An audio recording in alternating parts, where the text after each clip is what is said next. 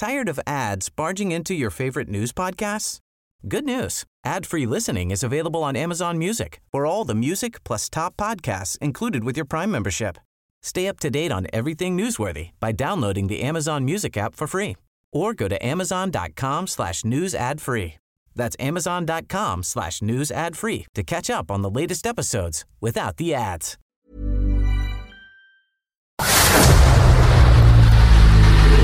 El dedo en la llaga. Había una vez un mundo en el que nadie creía. Un país de historias inexplicables. Una nación con personajes asombrosos. Santo Tomás tenía razón. Hay que ver para creer. El México increíble, las verdades que duelen, la voz de los que callan, el dedo en la llaga. Infórmate, diviértete, enójate y vuelve a empezar. El Heraldo Radio presenta El Dedo en la Llaga con Adriana Delgado.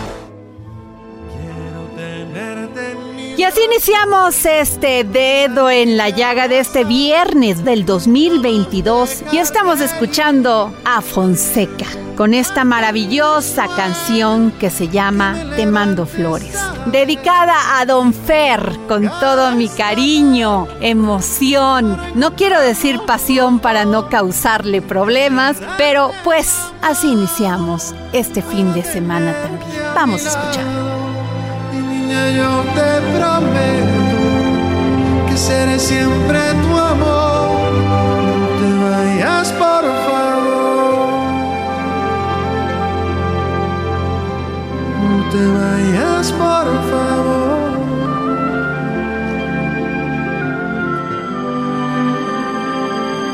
Te mando flor, te recojo en el camino yo te las mando. Y nos vamos con una entrevista que le realiza este gran pintor Emiliano Gironella, quien nos comparte su más reciente proyecto con el Heraldo Media Group llamado El Bestiario. Vamos a la entrevista. El dedo en la llaga.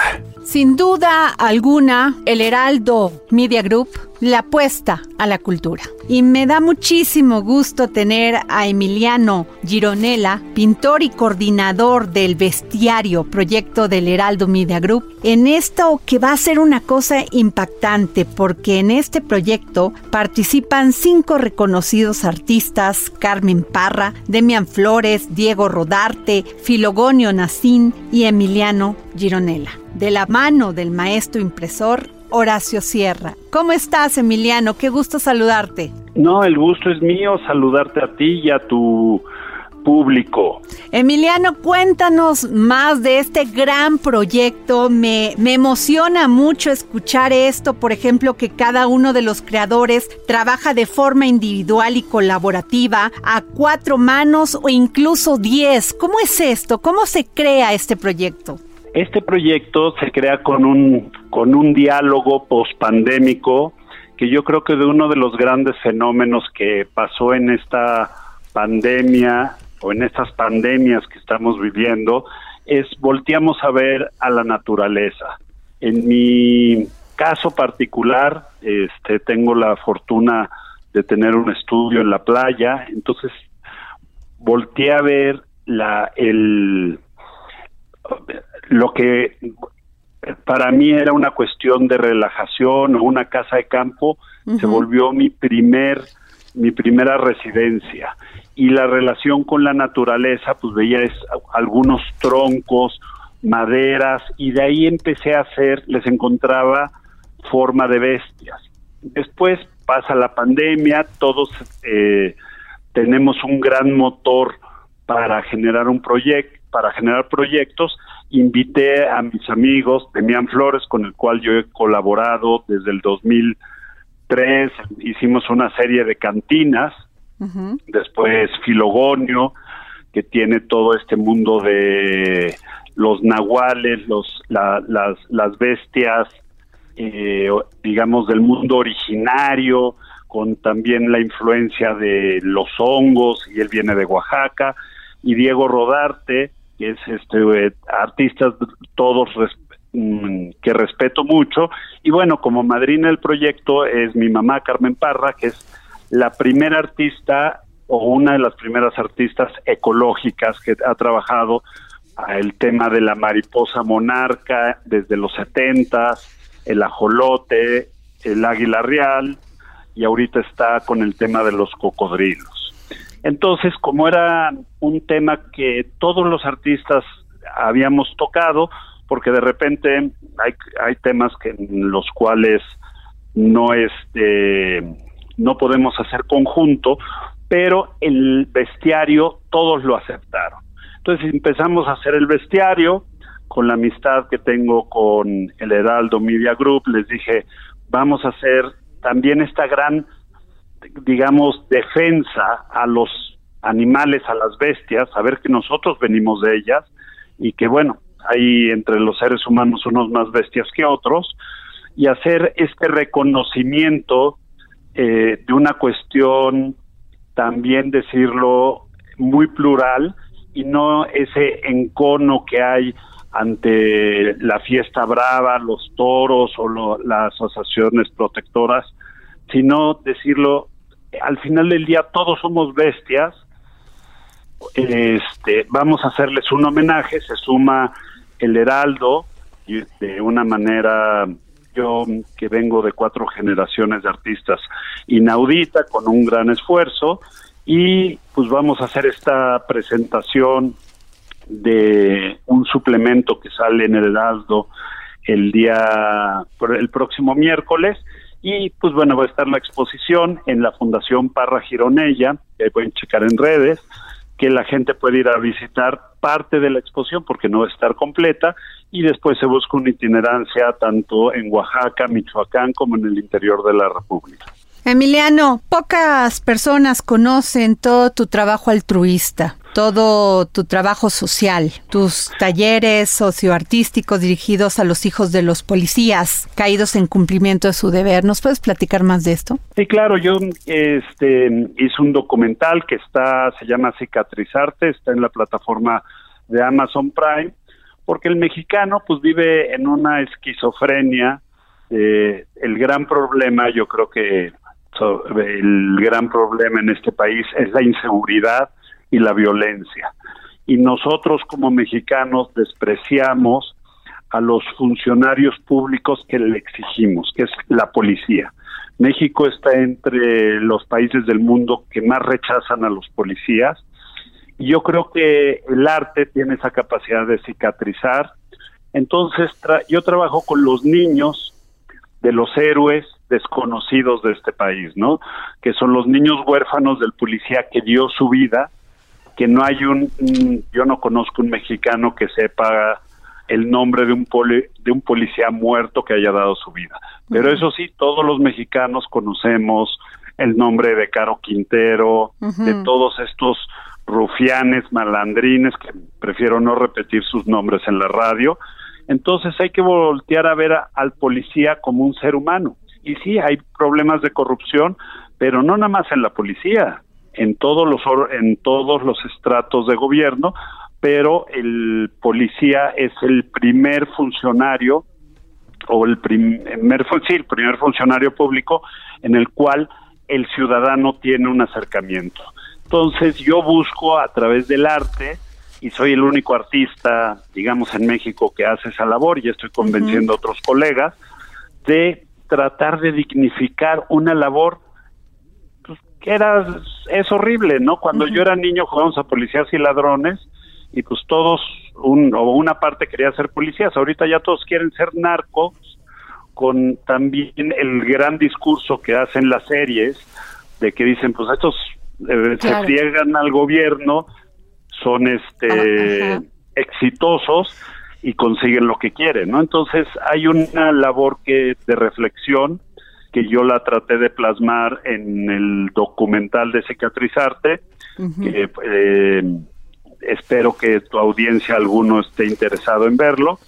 Y pues seguir adelante y quiero seguir con el tema ahora estoy trabajando en el Museo de la Policía para tratar de hacer un altar de muertos de todos aquellos policías que murieron en la pandemia por COVID, porque también hay que entender, todos volteamos a ver a los médicos y a los enfermeros, pero ellos al final del día están protegidos con un protocolo. Cuando tú persigues un ladrón o entras a un operativo, pues no llevas la mascarilla o todas esas cosas que los protegen en otros Y muchas veces encuentras la muerte.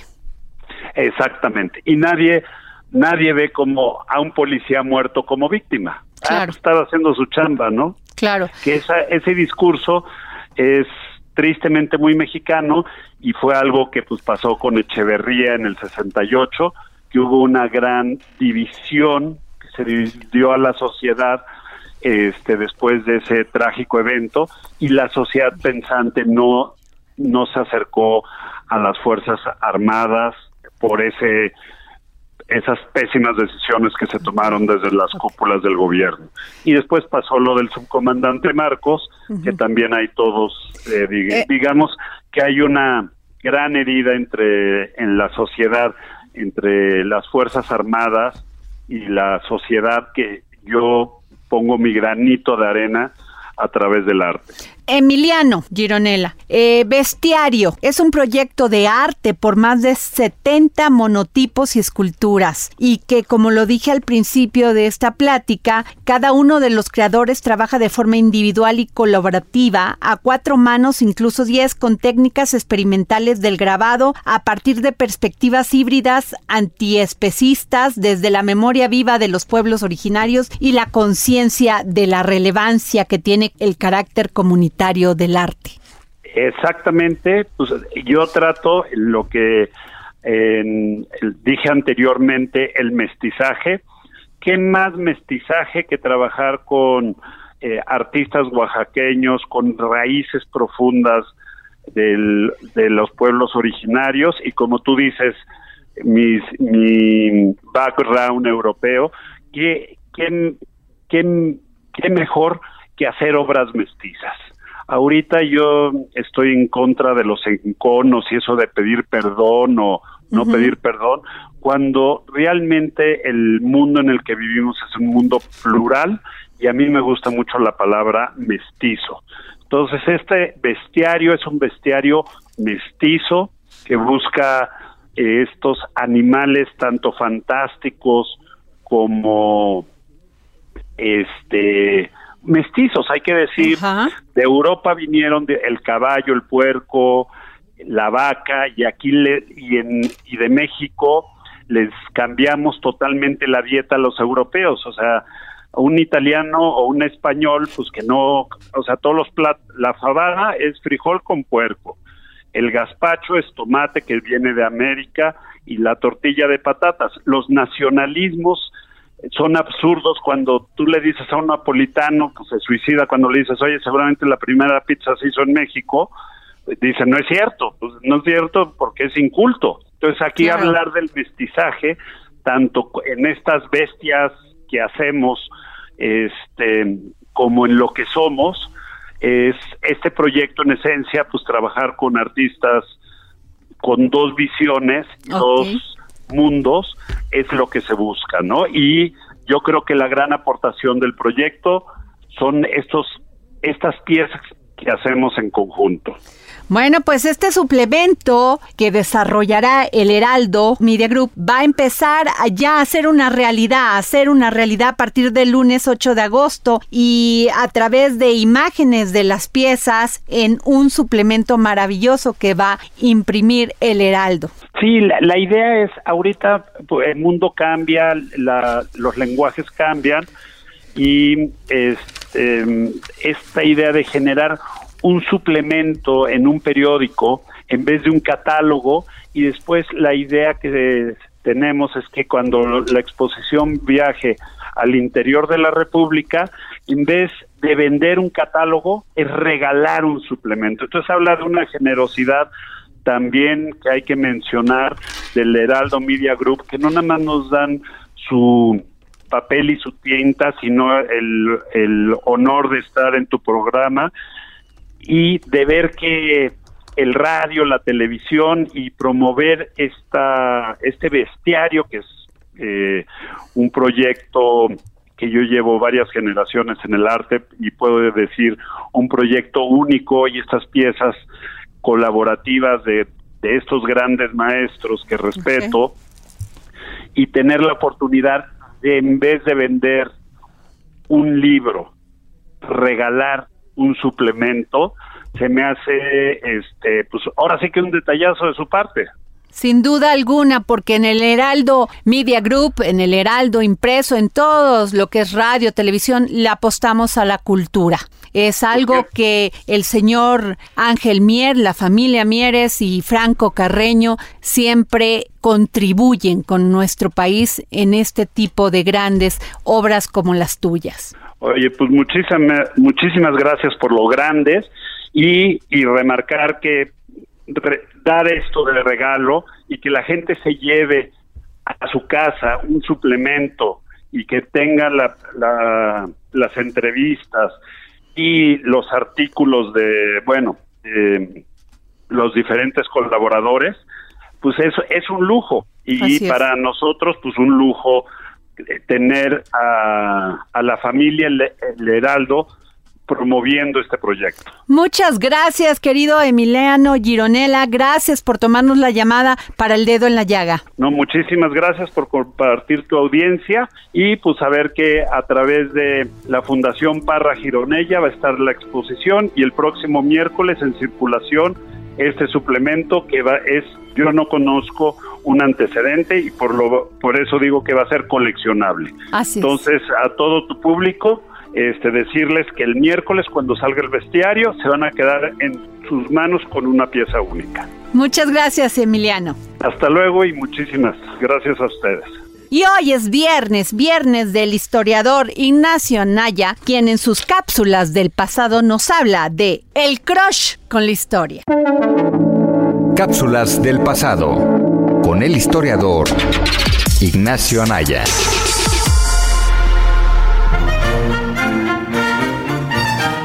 Hola Adriana, hola amigos del Dedo en la Llaga, soy Ignacio Anaya y esta es mi cápsula del pasado. Antes que nada, me gustaría comenzar con una pregunta. Piénsenla y reflexionen en torno a ella. Y bueno, aquí les va. ¿Quién es su personaje favorito de la historia? Estoy seguro de que la gran mayoría piensa en alguien, sea militar, político, pintor, filósofo, intelectual, etc., y sin importar su género. La lista es muy larga. Ahora bien, ¿Qué sienten si alguien se burla de ese personaje? Normalmente no debería de importarnos, pues al final de cuentas son personas que no tienen mayor impacto en nuestra vida diaria, en la mayoría de los casos. No son familiares, amigos o cualquier otro ser querido. Sin embargo, para muchos, el solo hecho de burlarse de ellos puede representar una gran ofensa.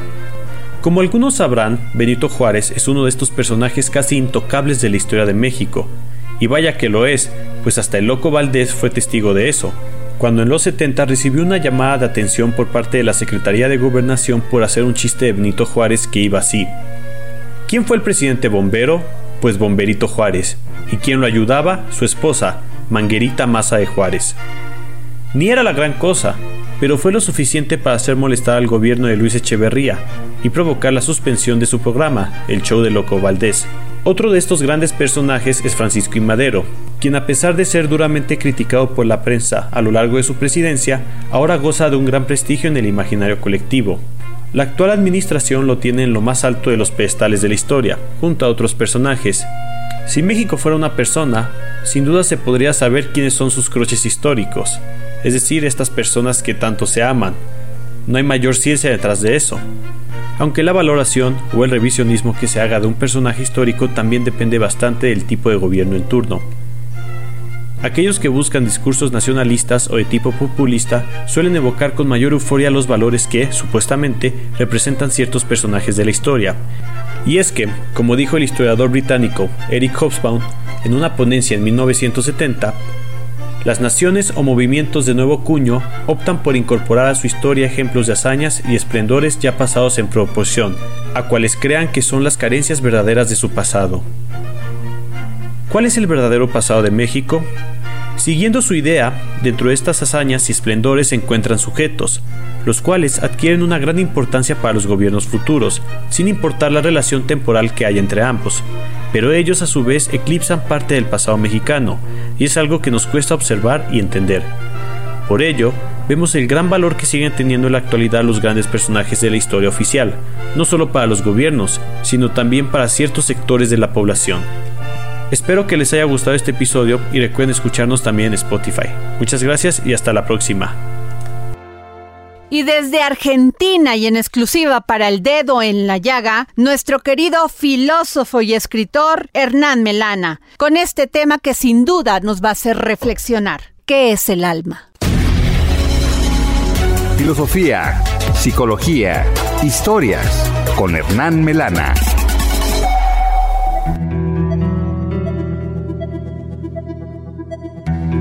Hola Adriana y oyentes del dedo en la llaga.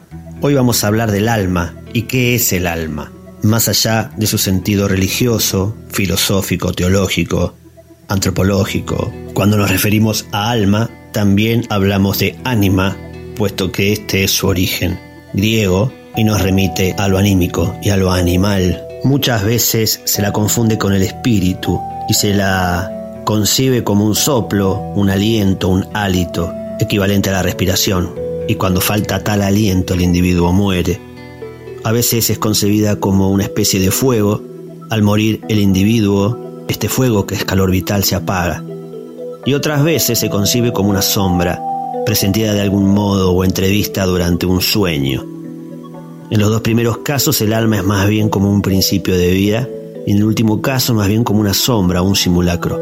La idea de alma como aliento, como exhalación, como soplo, es la más común.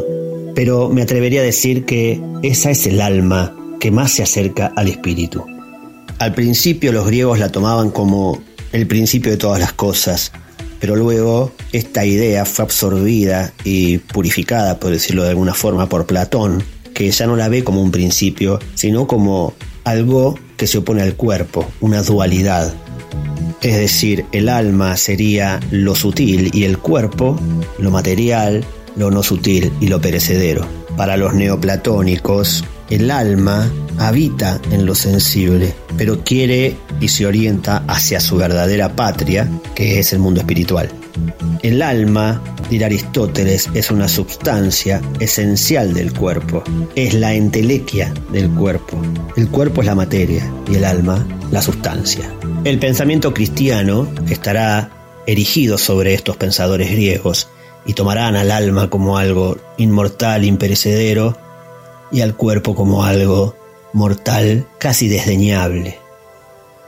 Pero para hablar un poquito de la diferencia entre alma y espíritu, vamos a, hablar en el sentido que decían Ortega y Gasset, Jaspers, Scheller, que distinguen entre la vida, el alma y el espíritu, y especialmente entre el alma y el espíritu. El alma es concebida como la sede de los actos emotivos, de los afectos, de los sentimientos, y el espíritu es definido como la sede de ciertos actos racionales, actos por los cuales nosotros podemos emitir juicios objetivos. El alma, por lo tanto, es subjetiva y el espíritu es objetivo. El alma es inmanencia, mientras que el espíritu es trascendencia. Actualmente confundimos el espíritu con el alma. Me despido con una frase de Aristóteles, quien dijo que el alma era la sustancia esencial del cuerpo que dice así, si el ojo fuera un animal, la vista sería su alma, pues la vista es la sustancia o forma del ojo.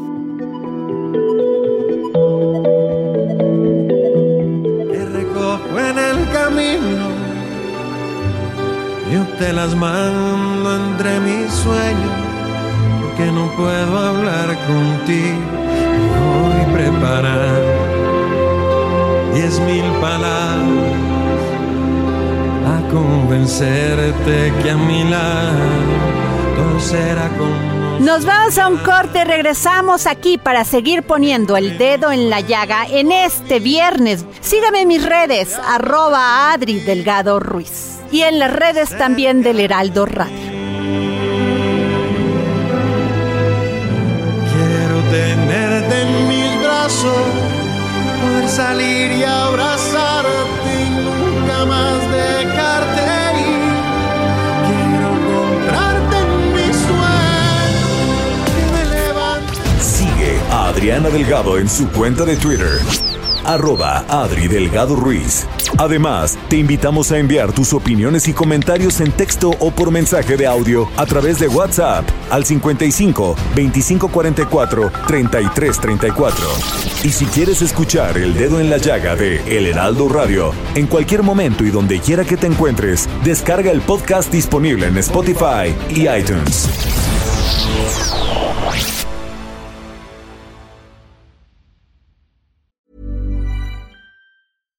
Tired of ads barging into your favorite news podcasts? Good news. Ad-free listening is available on Amazon Music for all the music plus top podcasts included with your Prime membership.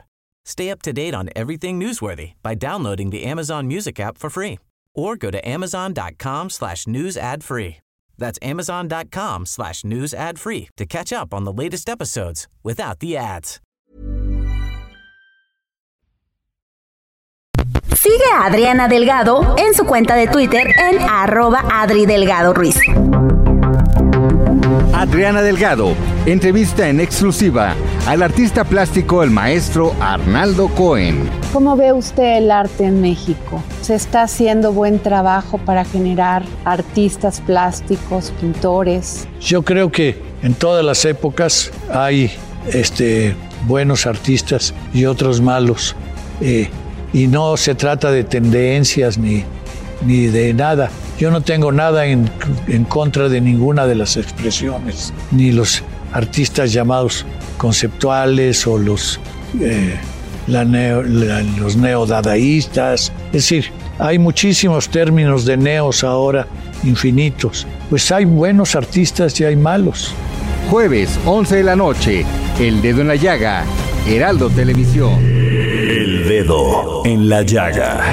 tenerte en mis brazos, poder salir y abrazarte, nunca más dejarte ir. Regresamos de un corte para seguir poniendo el dedo en la llaga aquí en el Heraldo Radio. Y fíjense, el podcast La verdadera historia de México va a cumplir 10 años. Y como siempre es un placer hablar con el realizador de este maravilloso trabajo histórico el maestro Francisco Mendoza. Vamos a la entrevista. El dedo en la llaga. Y nos vamos a la historia. Sí. En 1830 Estados Unidos experimenta un fuerte crecimiento económico. Esto se debió a la disponibilidad de la mano de obra abundante y joven, el desarrollo de innovaciones técnicas, especialmente en la industria textil y en la navegación a vapor. Sí, la política expansionista de los Estados Unidos, sostenida por todos los sectores sociales y promovida por el grupo gobernante, se sustentó en la convicción de que era la nación más grande de la Tierra y que Dios les había asignado la tarea de dominar toda América. Bueno, y lo siguen creyendo. Y no solamente Estados Unidos, ahí vemos esta guerra tan terrible que se está librando en este momento entre Rusia y Ucrania, pero me da muchísimo gusto tener al maestro Francisco Mendoza, que me hace la vida a mí y a muchos más que lo escuchamos en la verdadera historia de México. Este podcast que ha roto barreras, que ha roto todo lo, lo que se podía esperar de un podcast, porque cada día crecen sus seguidores, maestro Francisco Mendoza. Hola, pues qué gusto, qué gusto saludarte. Te agradezco como siempre mucho tus comentarios, Adriana. Qué, qué gusto de veras. Y sí, afortunadamente, pues ha crecido la, la audiencia de, de Urus Radio, de tantos amigos y amigas que quieren conocer más detalles de, de nuestra historia, que es fabulosa, fabulosa nuestra historia, con todo y páginas tan tristes como la intervención norteamericana, pero es bonita nuestra historia. Maestro, precisamente estoy hablando de este tema y de la política expansionista de los Estados Unidos y nosotros tuvimos la intervención norteamericana de 1846 a 1848 y sé que va usted a desarrollar toda una serie en este maravilloso podcast La verdadera historia de México. Así es, así es, Adriana, conjuntamente eh, con una serie de conferencias que tenemos el alto honor de que nos haya invitado la Universidad Nacional Autónoma de México al Palacio de Minería.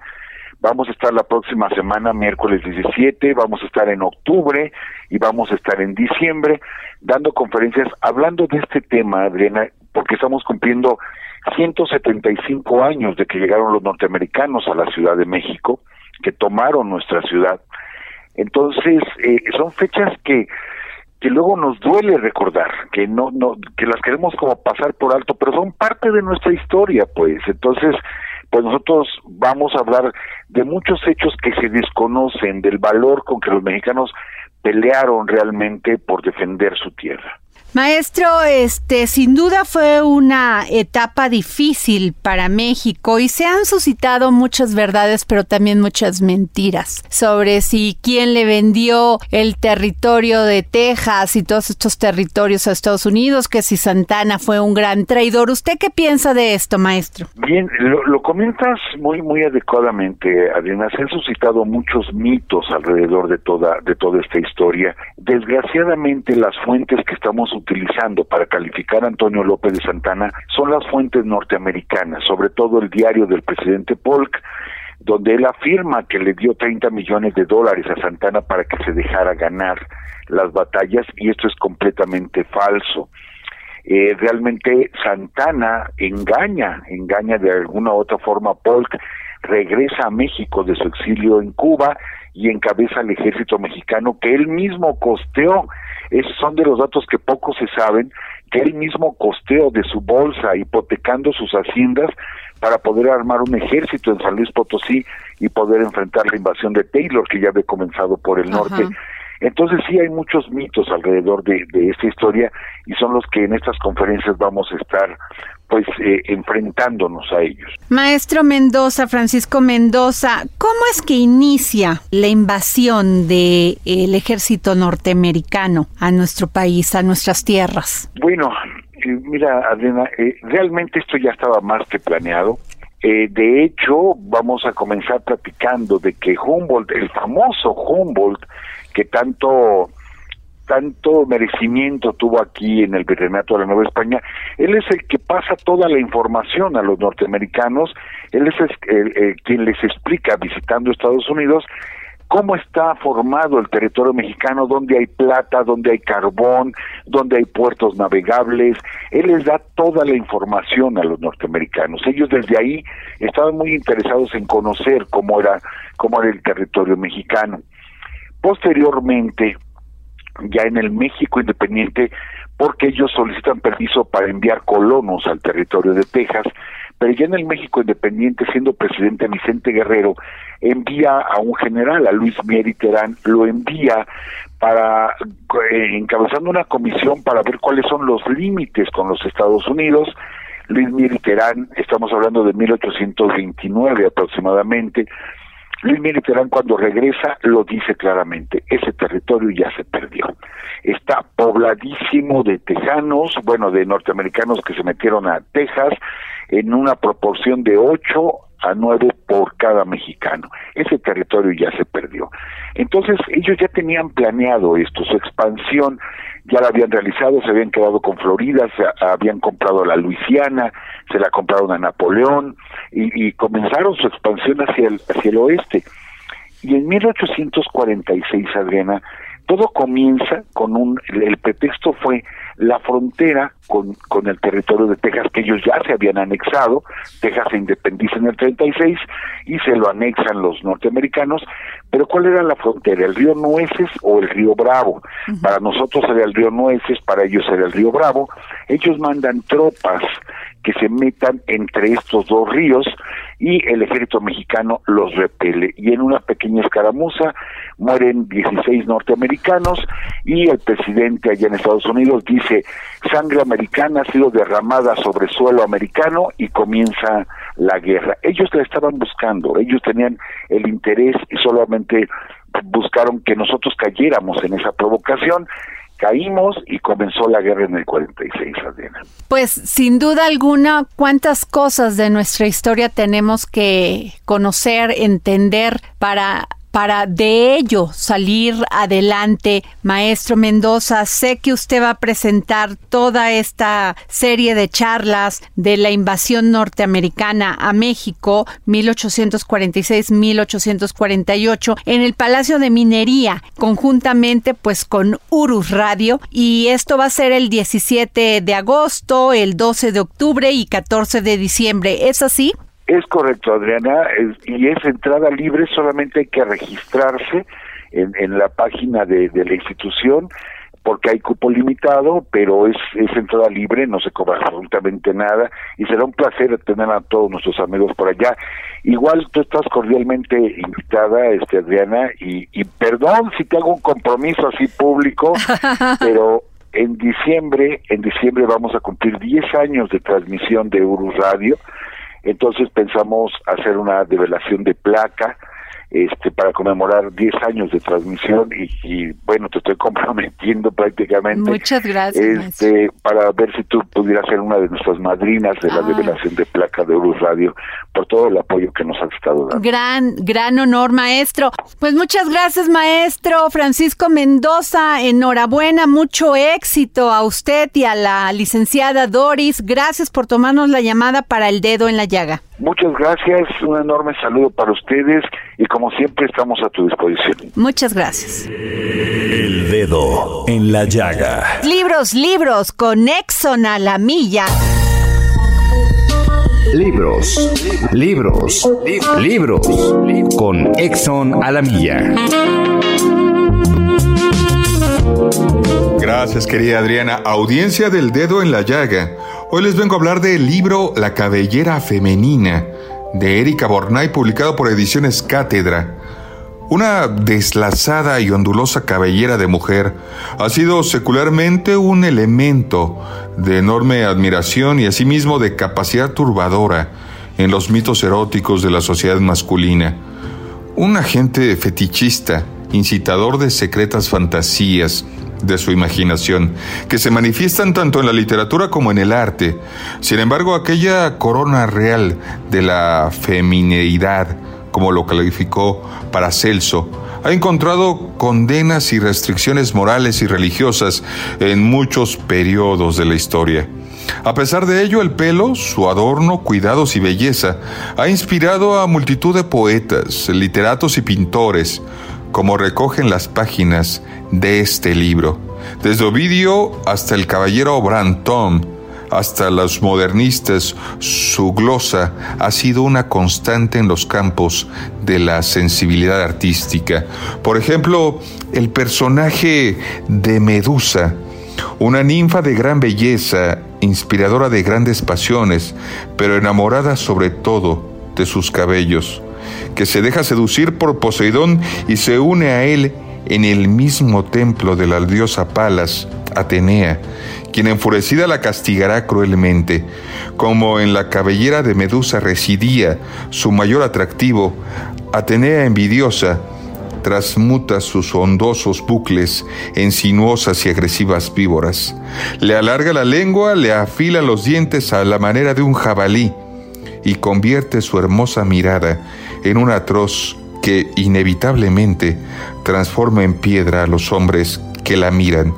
Aquel monstruo asesino que es ahora la desdichada Medusa será finalmente vencido por la astucia de Perseo, quien, con la ayuda de un escudo reluciente a modo de espejo y evitando sus ojos, la obliga a mirarse a ella misma, y mientras ésta se queda en un estado próximo a la petrificación, Perseo la decapita parte de los mitos e historias que incluyen este libro, La cabellera femenina, de Erika Bornay, de Grandes Temas de Ediciones Cátedra. Un ejemplar para la primera persona que escriba al Twitter Adri Delgado Ruiz. Se llevará un ejemplar y un texto maravilloso sobre la cabellera femenina. Muchas gracias Adriana, hasta la próxima y por favor, cuídense mucho. Y ahora nos vamos con Leslie Medina, reportera del Heraldo Media Group e integrante del equipo de Mente Mujer. Que fíjense que existen 68 comunidades indígenas en las cuales hay 3.783.000 mujeres hablantes de su lengua originaria. Y por eso la importancia de preservar su lengua. Mente Mujer, un espacio en donde damos voz a la mente de todas las mujeres, con Adriana Delgado. Hola Adriana, amigos y amigas del Dedo en Llaga, buenas tardes. Esta semana en Mente Mujer traemos una infografía especial en el marco del Día Internacional de los Pueblos Indígenas que se celebra cada 9 de agosto desde 1992. Es por ello que mostramos los números más importantes respecto a las mujeres indígenas en México, donde existen 68 comunidades. De acuerdo al INEGI, hay en nuestro país 6.024.000 mujeres en hogares indígenas, siendo los estados de Chiapas, Estado de México, Veracruz, Yucatán y Guerrero los que mayor cantidad registran. En contraparte, Aguascalientes, Zacatecas, Coahuila y Colima son los que menos mujeres en hogares indígenas tienen, pues apenas cada uno ronda en las 5.000. Por otro lado, en todo el territorio mexicano hay 7.364.000 hablantes de alguna lengua indígena, de los cuales 3.783.000 son mujeres. Náhuatl, Maya, Setzal, Sotzil, Izteco, Zapoteco, Otomí, Totonaco, Chol y Mazateco son las lenguas indígenas más habladas en México y Chiapas y Veracruz son las entidades donde más hablan alguna lengua indígena las mujeres. En el caso de Chiapas predominan el Setzal, Sotzil, Chol y Tojolabal y en Veracruz el Náhuatl, Totonaco, Huasteco y Popoluca de la Sierra. En esta infografía todos los datos están por estado. Por ejemplo, en la Ciudad de México hay 146.619 mujeres en hogares indígenas y se tiene registro de 60 36.992 mujeres que hablan alguna lengua indígena, y el náhuatl es el que más se habla, y le siguen el mazateco, mixteco y otomí. En este especial, además, hablamos sobre los obstáculos que las mujeres indígenas enfrentan, como el tener pocas oportunidades para acceder al mercado laboral, a servicios de salud y educación. Y se suma que hay una alta tasa de analfabetismo y escasa participación en los procesos políticos y marginación social. Adriana, soy Leslie Medina y los invito a consultar la infografía completa con el desglose de los datos por estado en la versión online en heraldodemexico.com.mx y recuerden leer Mente Mujer en su versión impresa todos los lunes en el Heraldo de México. Mente Mujer, la voz que inspira. Y en exclusiva desde Perú, nuestro querido astrólogo y comunicador motivacional John Choi, que estuvo varias semanas enfermo y me da muchísimo gusto recibirlo en los micrófonos del dedo en la llaga. Vibrando alto con John Choi. Motivación y autoestima.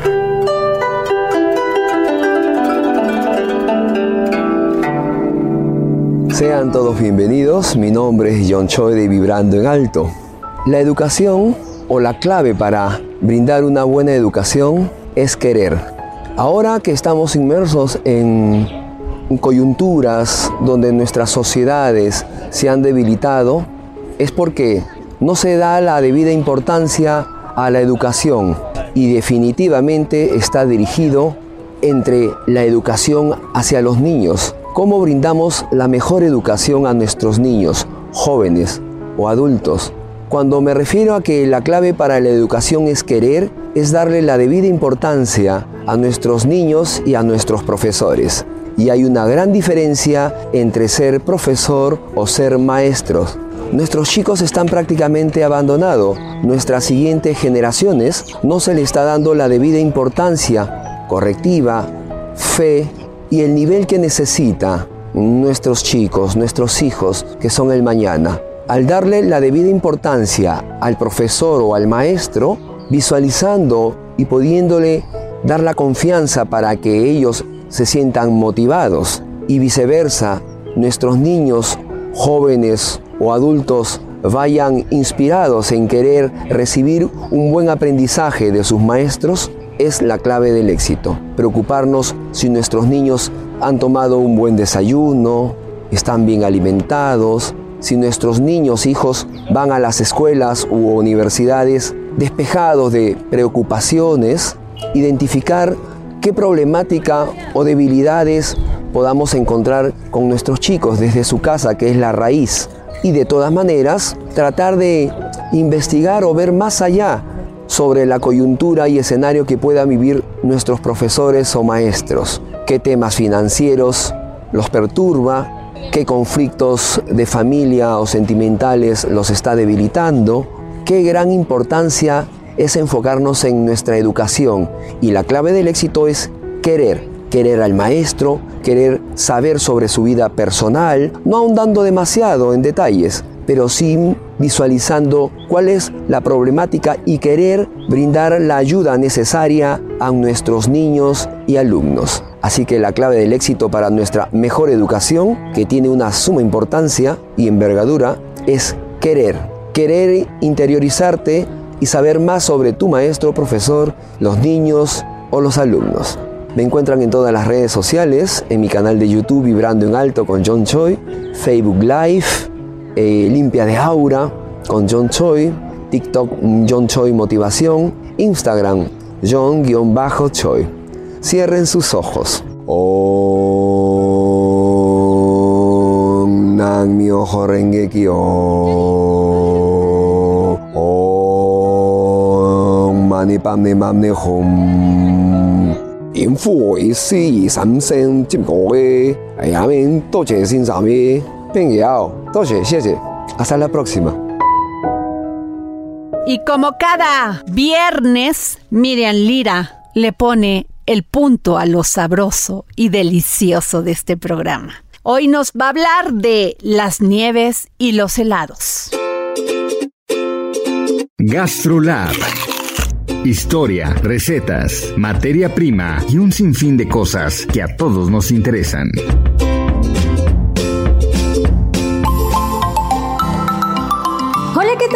Amigos del dedo en la llaga, este viernes para arrancar con el pie derecho el fin de semana, hablemos del postre helado favorito de niños y adultos, de las nieves y de los helados. Existen leyendas sobre la existencia de grandes cavernas donde los aztecas guardaban la nieve de los volcanes para el servicio del gran Tlatoani. Se menciona a Iztlacohuitli como un señor del hielo y el granizo, un dios de invierno que permitía beber un chocolate helado y En Egipto y en China existen vestigios de este tipo de cámaras frías con la más remota antigüedad. Y también en las culturas europeas se menciona la existencia de bebidas y postres helados a lo largo de su historia. Marco Polo trajo a Italia la esencia del gelato. El primer nevero de México fue Leonardo Leanos, quien arrendó el oficio de vender hielo en 1620. En esa época este negocio pagaba muy altos impuestos y se castigaba con dureza el contrabando de nieve.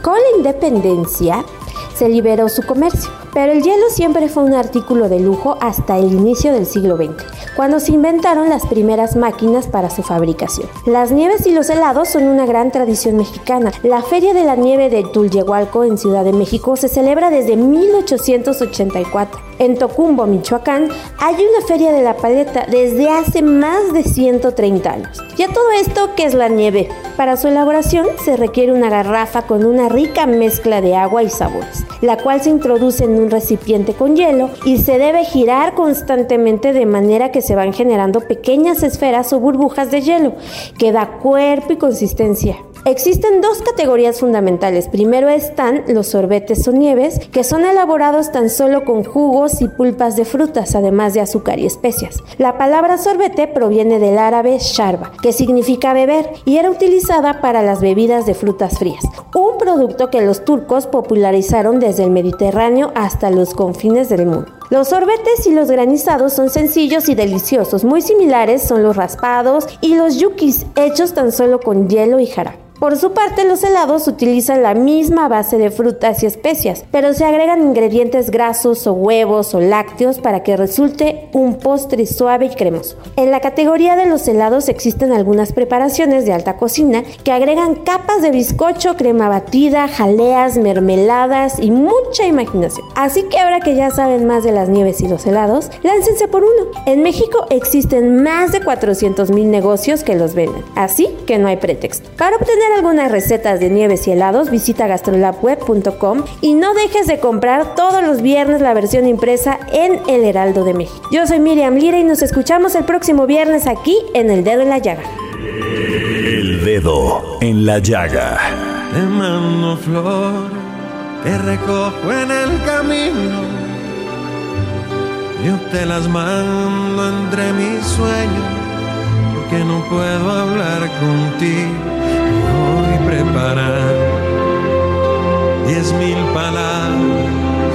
Gracias, gracias por escucharnos y como siempre les digo, gracias por permitirnos entrar en su corazón. Tenga usted un gran fin de semana. Rodéese de las personas que lo aman y no se olvide todos los días de la tolerancia, la espiritualidad y ser buena persona. Y nos vemos el lunes para seguir poniendo el dedo en la llaga. Quiero tenerte en poder salir y abrazarte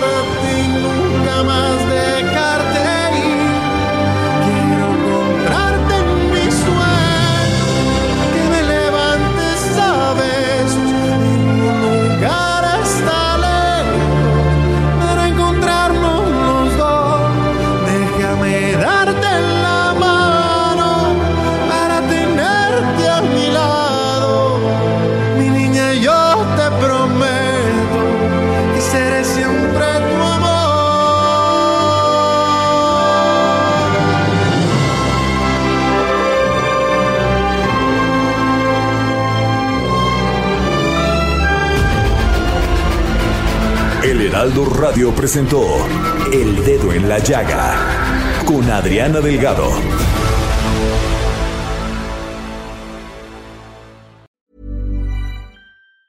Tired of ads barging into your favorite news podcasts? Good news. Ad-free listening is available on Amazon Music for all the music plus top podcasts included with your Prime membership. Stay up to date on everything newsworthy by downloading the Amazon Music app for free or go to amazon.com slash news ad free.